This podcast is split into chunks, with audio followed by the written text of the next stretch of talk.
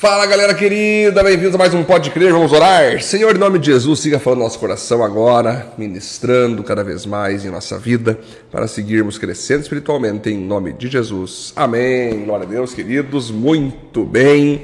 Chegamos então no último capítulo desse livro fantástico de Números, capítulo 36, aonde então vai ter apenas um ponto bem interessante que diz assim: Receber as bênçãos de Deus é muito bom, mas manter elas é melhor ainda. Olha só, os chefes, as famílias de Gileade, Maquire, vai falando aqui, né? Disseram a Moisés: O Senhor Deus ordenou que o Senhor distribuísse a terra ao povo por sorteio, ordenou que desse a propriedade do nosso parente Zelofeade às suas filhas. Porém, se elas casarem com homens de outra tribo israelita, a terra que foi dada a elas deixará de pertencer à nossa tribo e passará a ser da tribo daqueles com quem elas casarem. Assim irá diminuindo a parte que nos foi dada por sorteio. Porém, quando chegar o ano da libertação, a terra delas ficará definitivamente para a tribo daqueles com quem elas casaram e não será mais nossa. Então Moisés, conforme a ordem do Senhor, respondeu aos israelitas o seguinte: Os homens da tribo de José têm razão. A ordem do Senhor para as filhas de Zelofeade é esta: elas podem casar com quem quiserem, contanto que seja com um homem de uma das famílias da tribo do seu pai. Desse modo, as terras dos israelitas não passarão de uma tribo para outra, pois os israelitas devem ficar ligados cada um à terra da tribo dos seus pais. Todas as moças que tiverem terras numa tribo israelita deverão casar com alguém da família da tribo do seu pai. Desse modo, Cada israelita herdará a terra dos seus antepassados, e ela não passará de uma tribo para outra. Cada tribo continuará ligada à sua própria terra. Então Márcia, Tirza, Rogla, Milca e Noa, filhas de Zelofeade, fizeram como o Senhor havia ordenado a Moisés e casaram com filhos dos seus tios paternos. Elas casaram dentro dos grupos de famílias da tribo de Manassés, filho de José, e as suas terras ficaram na tribo do pai delas. Foram essas as leis e mandamentos que o Senhor deu ao povo de Israel por meio de Moisés, nas planícies de Moabe, perto do rio Jordão, na altura de Jericó, que ficava no outro lado do rio. Muito bem, queridos, glória a Deus. Então, essa história nós já estudamos, não pode crer, né? Sobre essas filhas que ficaram preocupadas porque o pai dela tinha morrido e só eram elas ali de filhas, não tinha um filho homem, então, para receber a herança do seu pai. E essa que era a lei de Moisés até então Passava de pai para filho, não tinha filhas no jogo, não. Porque ali era toda uma questão bem patriarcal, né? Bem, bem nessa questão de pai para filho, né? Aí as filhas ali ficaram preocupadas, e agora e a herança do meu pai vai para onde? Vai passar para quem? E aí então Deus falou: não, elas estão certas, tem que passar para elas, porque elas são diretamente descendentes do pai. Mesmo que não haja filhos homens, depois de ter então ou não ter os filhos homens, se é filha, então tem que vir para as filhas a herança, né?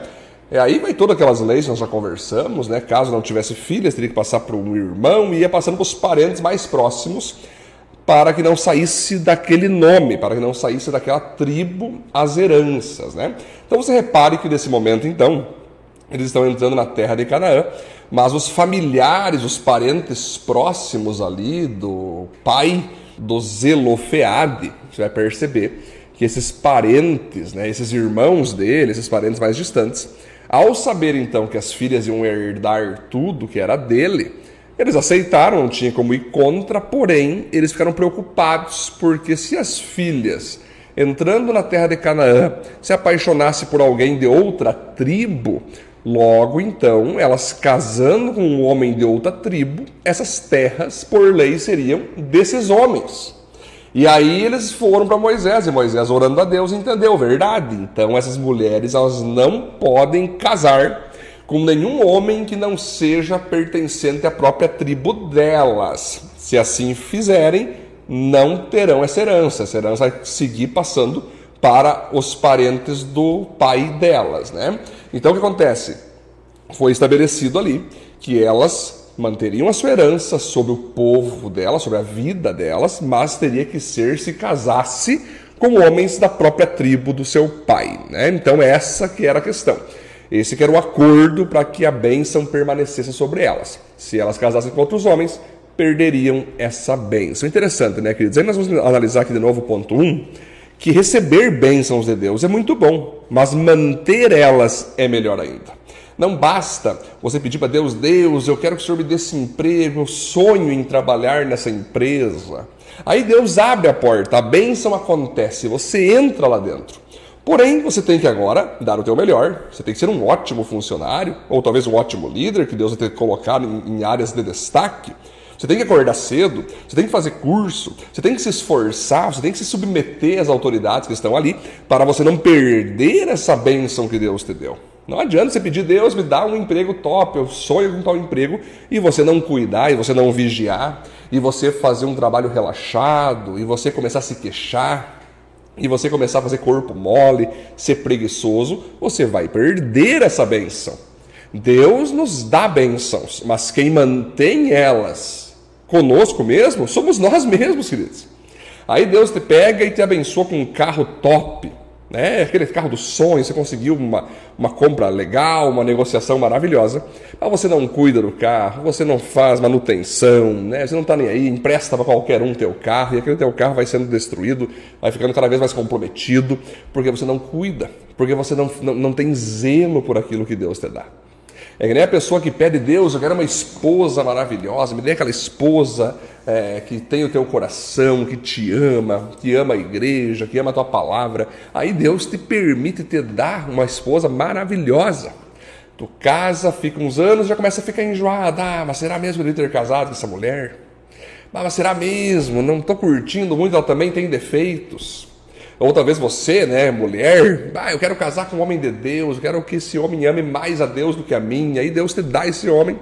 Você está feliz, estão todos vindo na igreja, mas aí tu começa, poxa, mas ele também tem defeito. Aí tu começa a reclamar, você começa a murmurar, você começa a se queixar daquilo que Deus te deu, da bênção que Deus te deu. Então, bênçãos, quando são recebidas, elas têm que ser agora é, é, preservadas as bênçãos que Deus dá para você e para mim não basta ser só recebidas, nós temos que preservar elas. Nós temos que continuar ali cultivando elas, para que o próprio Deus veja, olha só, ele está cuidando dessas bênçãos que eu dei a ele.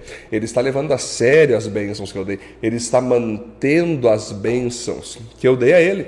Então você repare que as meninas aqui, essas filhas do Zelofeade, ganharam uma herança Porém, elas teriam que manter essa herança de terras com elas se elas casassem com pessoas de outras tribos. Esse que era o pacto.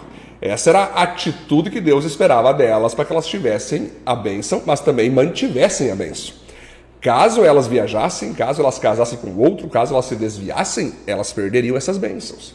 Então você repare, queridos, que muitos de nós Vamos buscando a Deus, Deus nos usa, Deus nos dá ministérios lindos, Deus nos dá discípulos, e tudo isso são bênçãos, né? Você tem um ministério, você tem um trabalho dentro da igreja, você ter discípulos, é a coisa mais linda que tem um grupo na tua mão. São bênçãos, são coisas lindas, mas cabe a você manter. Cabe a você se manter na santidade, na pureza, né? Cabe a você se manter íntegro na obediência a Deus, aos teus pastores, aos teus líderes, para que você continue sendo e fazendo o que você faz na igreja. Porque caso você se desviar, caso você pecar, caso você aprontar por aí, caso você desistir, caso você fazer corpo mole, caso você começar a fazer trabalho mal, mal feito, a própria Bíblia diz que maldito é o homem que faz a obra do Senhor relaxadamente. Você vai perder essas bênçãos, você vai perder essas posições, você vai perder esses trabalhos, você vai perder esses discípulos. Deus não vai deixar na tua mão mais. Deus te deu no primeiro momento, mas ele percebeu que você não valorizou, você não cuidou bem, você não cuidou a si mesmo. Deus vai tirar de você e vai dar para outra pessoa. Então, o principal da nossa vida não é só iniciar uma corrida mas é nos manter nessa corrida e finalizar essa corrida, queridos. O apóstolo Paulo disse: esqueço das coisas que para trás ficam e continuo seguindo para o alvo que é Cristo. Nós temos que continuar melhorando. Nós temos que, ano após ano, sendo pessoas melhores, sendo pessoas mais amáveis, mais santas, mais puras, mais influentes, mais pastorais, mais prósperas. Não menos não menos. Nós temos que ser cada vez mais parecidos com Cristo, cada vez mais usados por Jesus. Essa é a ideia, cada vez mais prósperos, cada vez mais influentes, cada vez mais líderes. Essa é a ideia, esse é meu estudo que quero fazer com você, que a gente venha fazer como essas meninas fizeram. Receberam a ordem que sim, podiam ficar com os terrenos do seu pai, mas deveriam casar e manter relacionamento ali na tribo do seu pai para que elas não perdessem a bênção. Que venhamos a ser assim também. Vamos manter de dentro de nós aquilo que Deus tem nos dado, vamos manter tudo aquilo que Deus tem nos dado externamente, ministérios, bens materiais, mas nós temos que manter isso que Deus nos dá. Cuidar bem, fazer manutenções e deixar com isso Deus cada vez mais feliz conosco. Vamos orar? Deus, muito obrigado por esse estudo maravilhoso, esse estudo fantástico. Que a gente venha celebrar tuas bênçãos, mas acima de tudo, venhamos a mantê-las através da manutenção, da obediência, do trabalho, para a honra e glória do teu nome. Amém. Valeu, Deus abençoe. Tamo junto.